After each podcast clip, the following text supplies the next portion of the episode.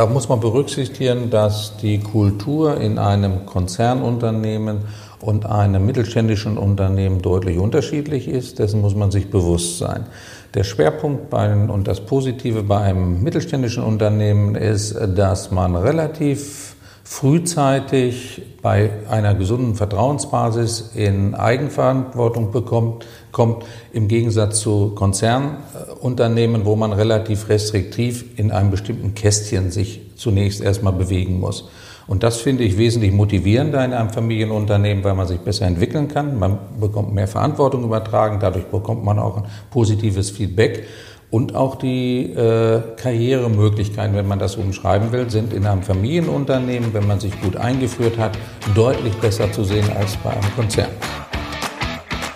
Herzlich willkommen zum Podcast Leadership is a Lifestyle. Der Podcast für Führungskräfte, die neben ihrer Karriere ein erfülltes und gesundes Leben führen möchten. Mein Name ist Regina Volz. Ich zeige dir, wie du das Beste aus dir, deinem Leben und deinem Business machen kannst. Und jetzt geht's los. Viel Spaß mit der heutigen Folge.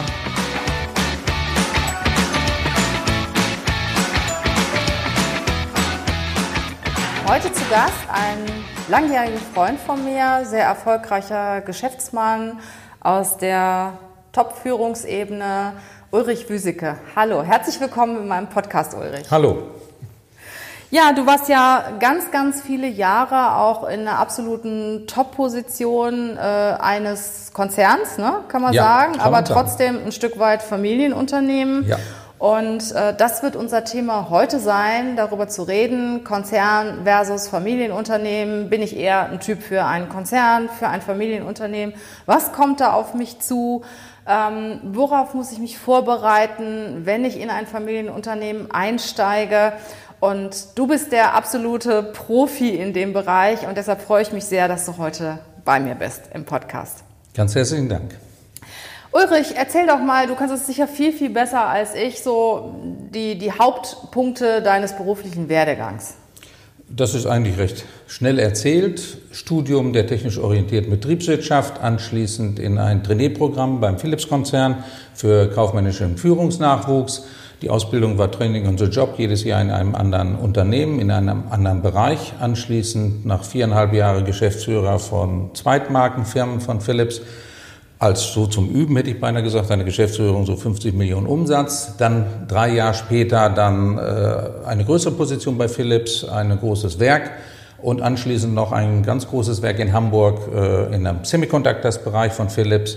Und dann hatte ich schon 15 Jahre bei Philips verbracht. Im Konzern. Im Konzern. In diesen 15 Jahren habe ich Positives gelernt. Am Anfang war es eben dieses Trainierprogramm, war sehr professionell. Aber je länger man nachher auch in Führungsverantwortung kam und man eigentlich Führung und, und auch Verantwortung nehmen wollte, umso mehr stellte man fest, wie reglementiert man eigentlich in so einem Konzern ist. Die Konzernzentrale gibt immer stärker vor, wie du zu denken hast, was du zu tun hast. Auch wenn du eigene gute Ideen hast, werden die teilweise nachher verwässert über die verschiedenen Stufen. Und wenn jemand Spaß hat, Verantwortung zu übernehmen und etwas zu bewegen, kann das auf, auf Dauer schon relativ, ich will nicht sagen frustrierend, aber nicht so positiv am Ist Ende halt sein. viel starrer in so einem Konzern. Absolut, ne? Absolut. Und ehe wenn, du da Entscheidungen treffen kannst, musst du halt auch schon ganz schön hoch äh, gestiegen sein. Ne? Ja, man muss ziemlich weit nach oben kommen und selbst da wird man häufig dann noch, je nach Situation, dann auch overruled, weil es eben politisch aus anderen Gründen, die man vielleicht gar nicht so nachvollziehen kann, durchaus äh, dann wieder zu Entscheidungen kommt, wo man selber sagt, Mensch, mein, meine Anfrage oder meine Idee hat eigentlich mit der Entscheidung, die ich nachher äh, dort bekommen habe, eigentlich gar nichts mehr zu tun. Das hat bei mir letztendlich dann auch dazu geführt, dass ich dann entschieden habe, nach 15 Jahren eigentlich äh, Konzern, habe ich gesagt, nee, das reicht mir nicht. Ich will eigentlich in entscheidender Führungsposition sein, wo ich Verantwortung übernehmen kann und habe mich dann entschieden, als ich das Angebot bekam, zu einem großen äh, Familienkonzern zu gehen, Inhaber geführt, vom Gründer mit, äh, mit den Söhnen teilweise mit drin und äh, die dann, das darf man mal so salopp sagen, so wurde es mir berichtet, einen sogenannten Konzernfuzzi suchten, also jemand, der aus dem Konzern kam, Ja. um diesen groß gewachsenen Konzern, den sie dort jetzt hatten, einfach besser strukturieren zu können, aber mit der Maßgabe, daraus keinen richtigen Konzern zu machen, sondern nur positive Elemente zu übernehmen Klar, und die von jedem Kultur. das Beste. Genau.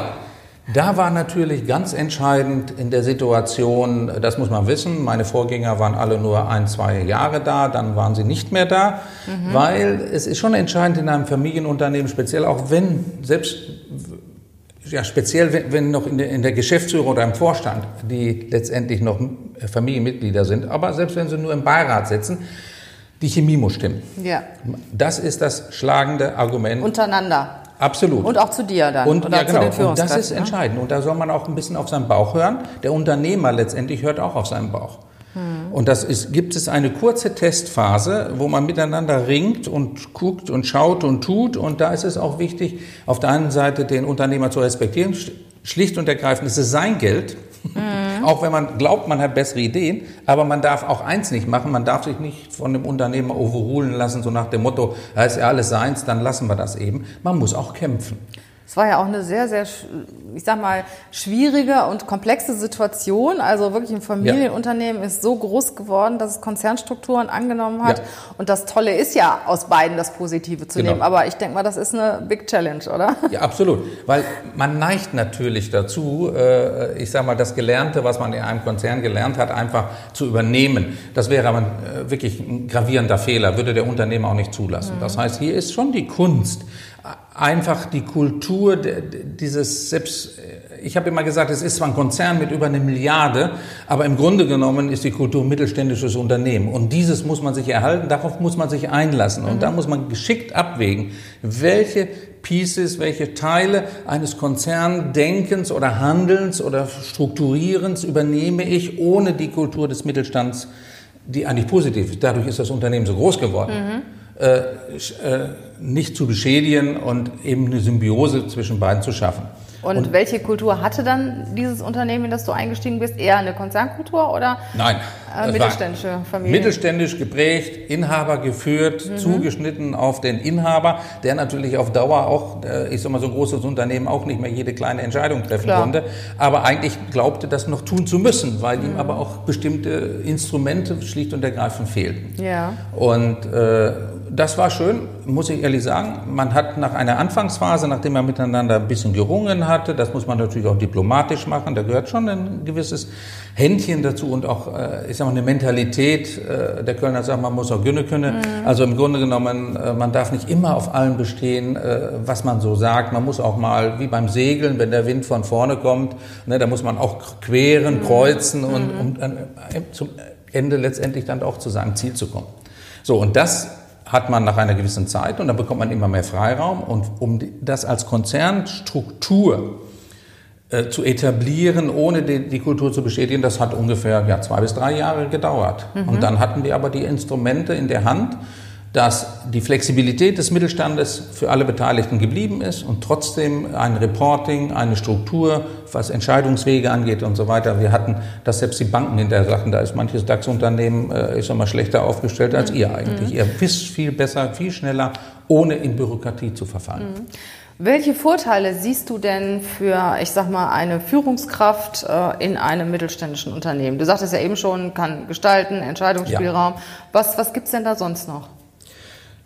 Ich glaube, dass einfach die, die Akzeptanz, die, das Feedback für die persönliche Wertigkeit in so einem Familienunternehmen, ich sage mal, einfach eine, eine wunderbare gelebte äh, ja, Kultur eigentlich ist. Man lebt für das Unternehmen. Das hatte ich bei Philips in dem Konzern nie. Hm. Da hatte ich eine Funktion, da habe ich für meine Mitarbeiter und, und, und so weiter die Ziele zu erreichen, aber das war anders. Hm. Hier sprach man schon von, ja, wir. Das war der, der große Sprung. Bei Philips habe ich weniger von wir gesprochen, aber nach einer gewissen Zeit war mein mhm. Unternehmen, mein mhm. Unternehmen, mhm. wir machen das, wir. Also das prägt so ein Mittelstand. Man, ich, es ist auch nicht so, dass das alles immer gleich per Du oder, oder sonst was ist. Das darf man gar nicht vermischen. Auch der Mittelstand ist eigentlich gedanklich schon relativ professionell.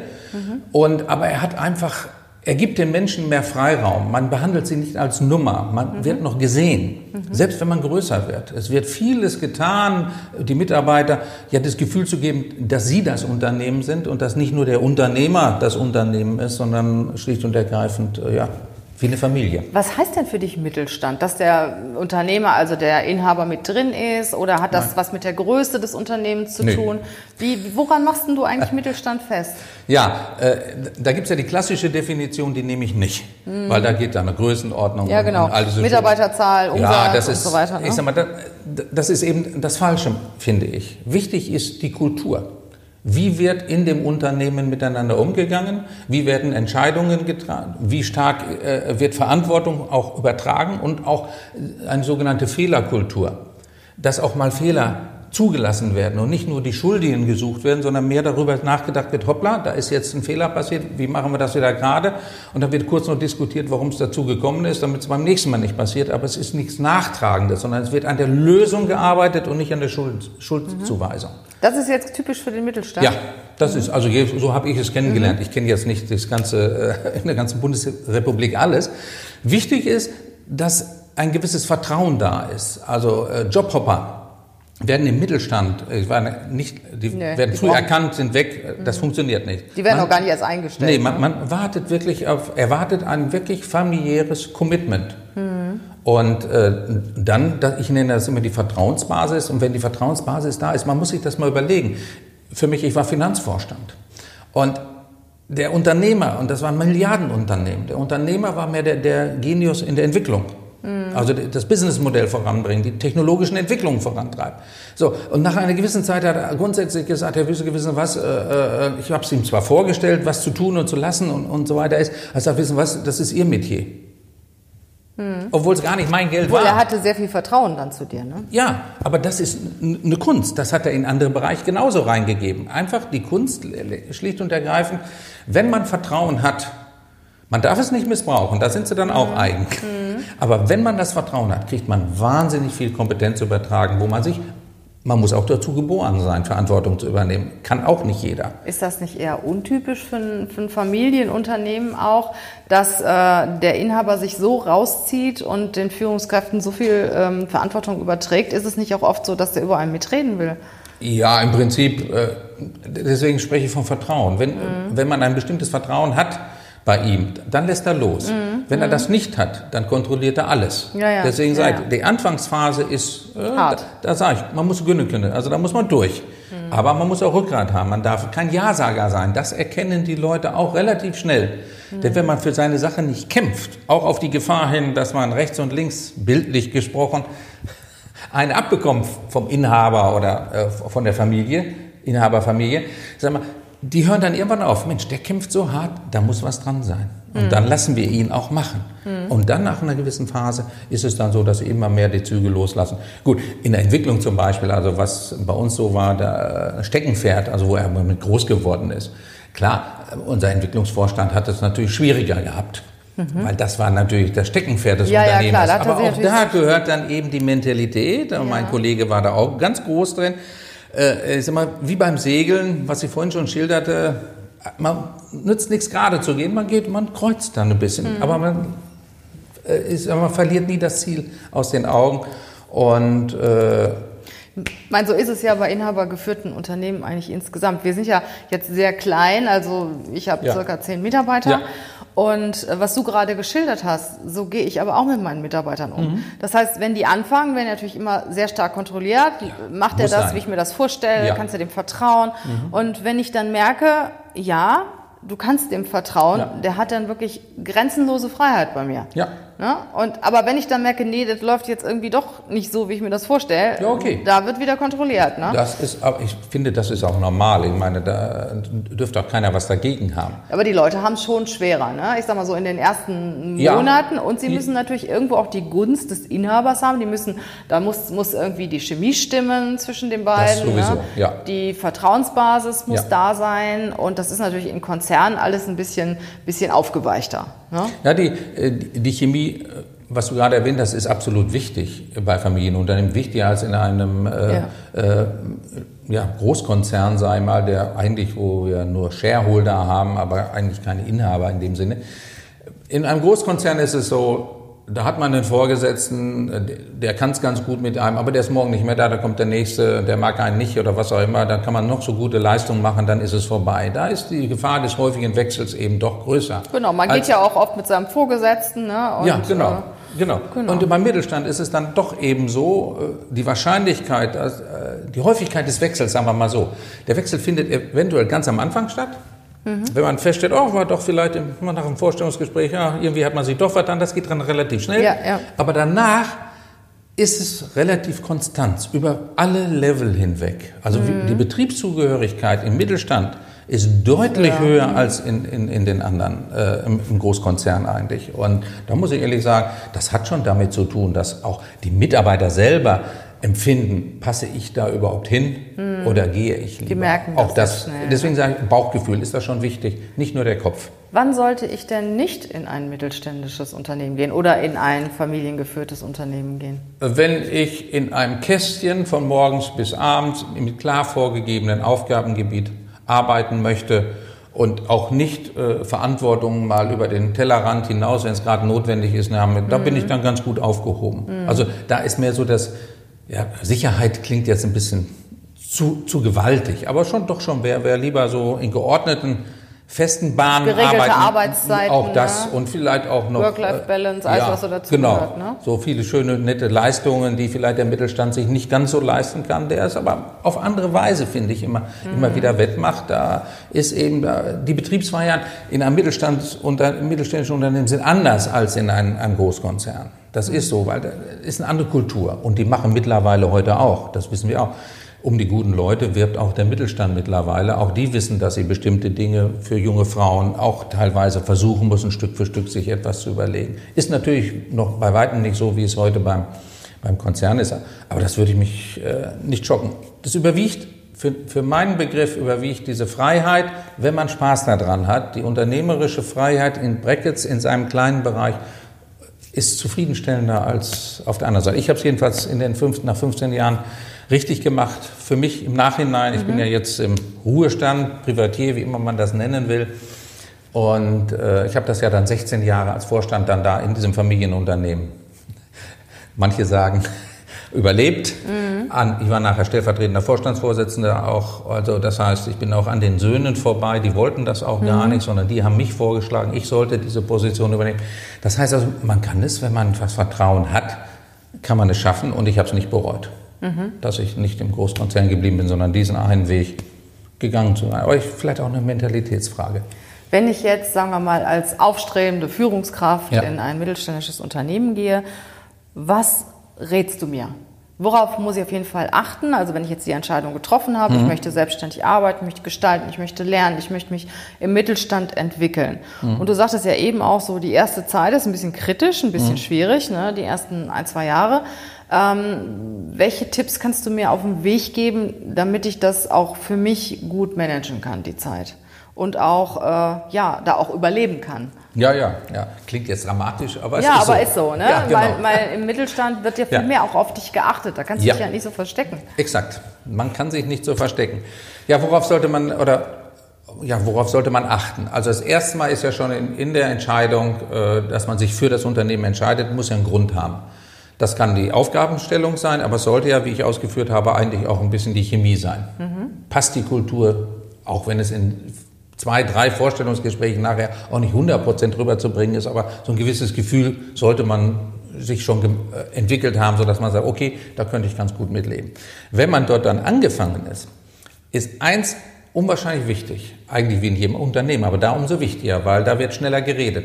Man sollte nicht glauben, dass man die Weisheit mit Löffeln gefressen hat und jetzt alles verändern wollen. Das ist in so einem mittelständischen mhm. Unternehmen natürlich nicht. Das hat ja eine Historie. Ja. Und manchmal kommt die Historie von ganz oben, vom Gründer oder von der zweiten Generation.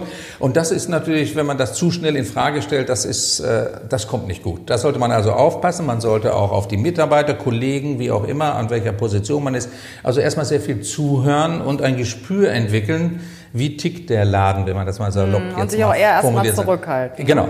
Also nicht als Besserwisser, ich oh, mache dies und jenes, nein.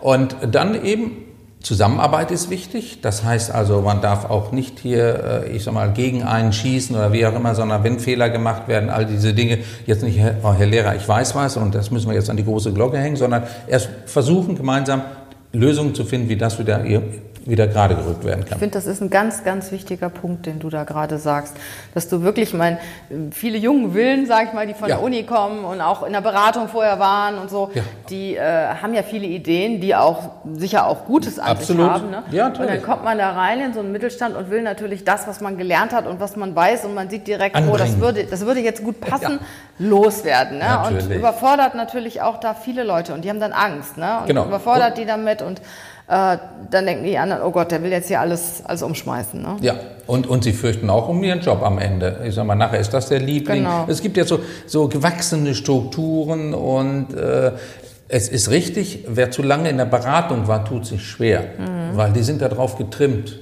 Ich sag salopp, weil ich in der Beratung sage, ja, der Besserwisser zu sein. Mhm. so, und davon runterzukommen, das ist für die natürlich schwerer, als wenn jemand jetzt aus einem Konzern kommt, wenn er nicht zu lange drin war. Wenn er schon zu lange drin war, tut er sich auch schwer, weil dann kommt er mit der Freiheit nicht zurecht. Dann wartet der auf Anweisung oder wieso. Ja, ja, ja genau. Dinge. Das geht nicht. Genau, mir sagt keiner, was ich genau, zu tun habe. Ne? Das kann man da nicht. Da muss man rechts gucken, da muss man links gucken und beim Kollegen auch mal fragen, soll ich dir helfen? Aber so fragen, nicht, dass der das Gefühl hat, der will mir jetzt meinen Job da wegnehmen. Mich hat letzt, mir hat letztens mal ein Unternehmer erzählt, wenn bei mir einer anfängt und fragt, was er zu tun hat, dann ist der bei mir falsch. Ja. Ne? Ja. Also jeder, der bei mir anfängt, muss mit offenen Augen durch die ja. Welt gehen und die Themen sehen. Ja. Aber was du eben nochmal angesprochen hast, sich in den ersten Monaten so zurückhalten, finde ich auch sehr wichtig, wenn man zum Beispiel eine Nachfolge antritt.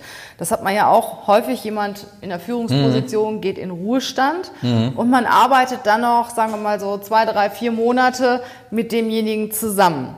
Ne, und sich dann in dem Moment auch zurückzuhalten. Und das ist unheimlich schwer, ja. weil, sagen wir mal, jemand, der in Ruhestand geht, hat ja ganz andere Vorstellungen, ganz andere Methoden, äh, wie jemand, der vielleicht 30 Jahre jünger ist oder mhm. 20 Jahre jünger ist. Und sich dann auch zurückzuhalten und zu sagen, okay, deine Stunde wird kommen.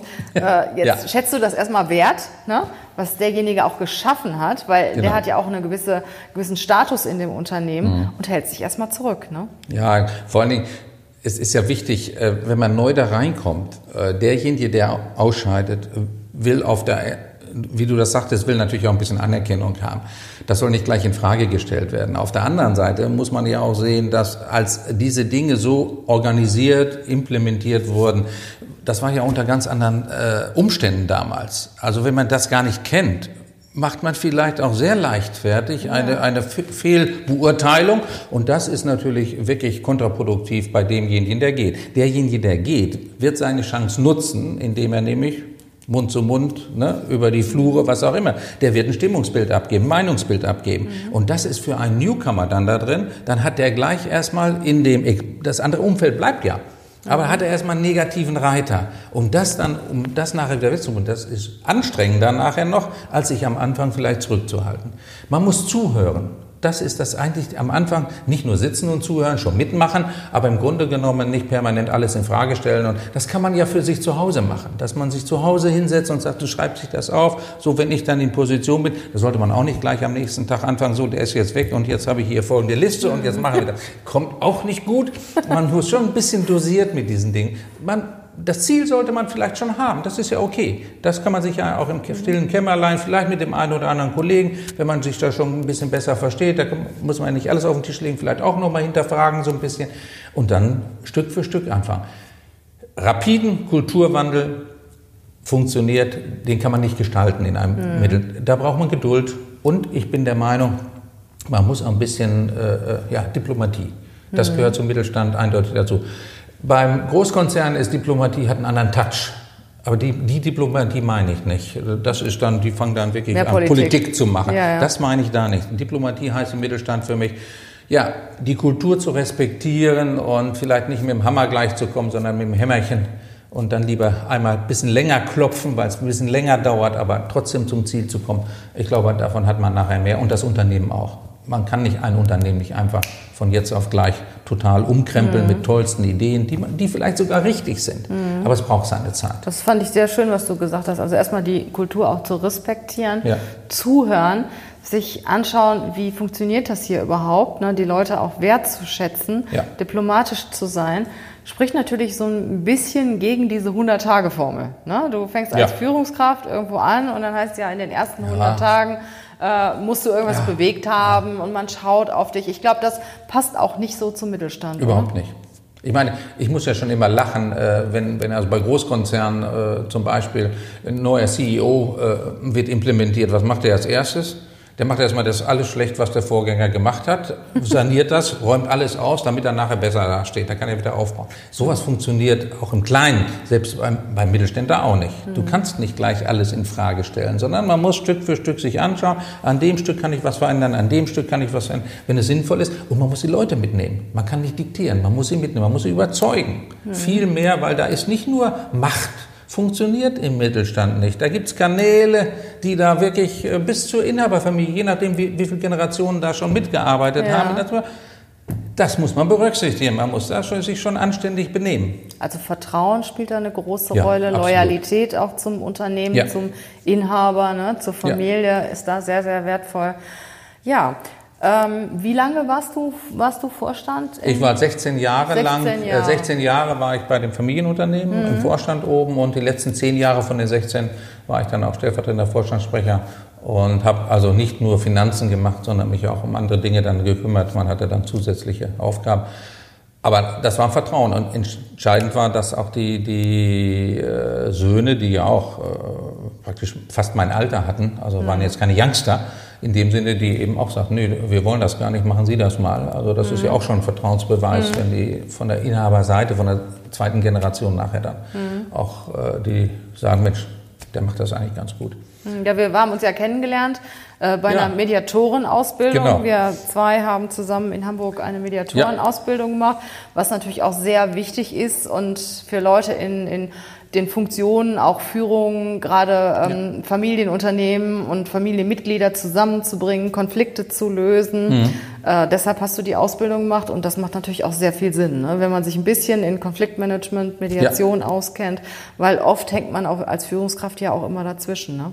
Also das ist äh, genau der Punkt und man muss zwischen den Zeilen lesen und man, und man muss auch die, die Historien ein bisschen rausbekommen. Und dafür ist dieser mediative Ansatz, auch wenn man da keine klassische wie wir das gelernt haben, so eine klassische Mediation dann gleich mhm. durchzieht. Aber man hat natürlich äh, Fragestellungen, Elemente, genau. die wir genau. äh, durchaus gelernt haben, wo wir sagen, pass auf, da, darauf muss ich achten, darauf muss ich achten, da könnte ich mal ein Gespräch führen, dies und jenes.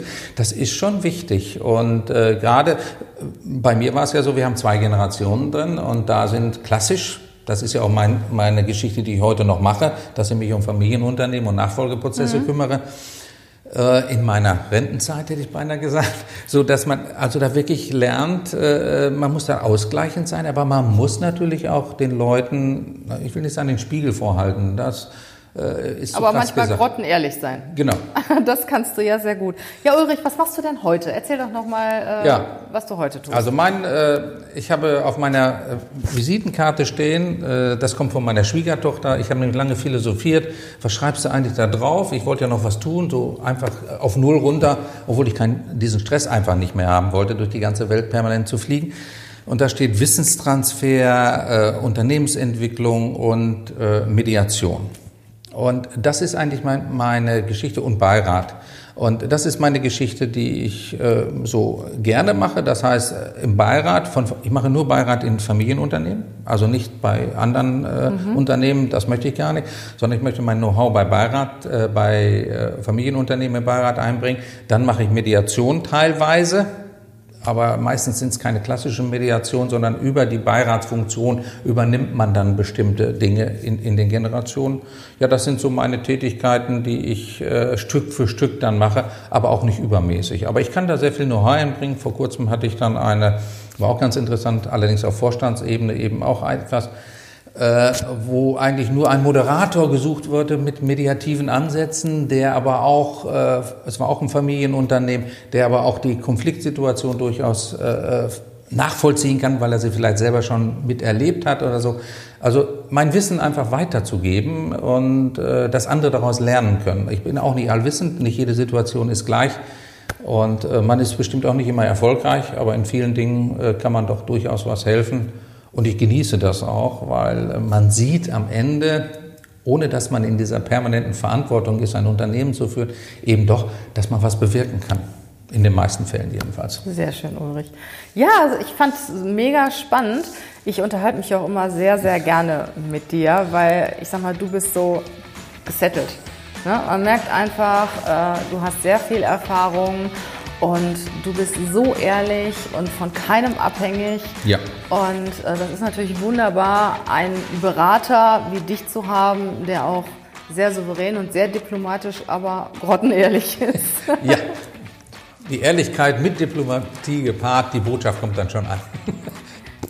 Herzlichen Dank für das ja, interessante gerne. Gespräch. Ja. Ich wünsche dir ganz viel tolle äh, Beratungstage noch und tolle Kunden, die du hast, dass du viel Spaß bei deiner Arbeit hast. Ja, und natürlich genießt das Leben. Bleib gesund. Das kann ich nur zurückgeben. Ich hoffe, du kannst das auch. Herzlichen Dank, lieber Ulrich. Danke dir.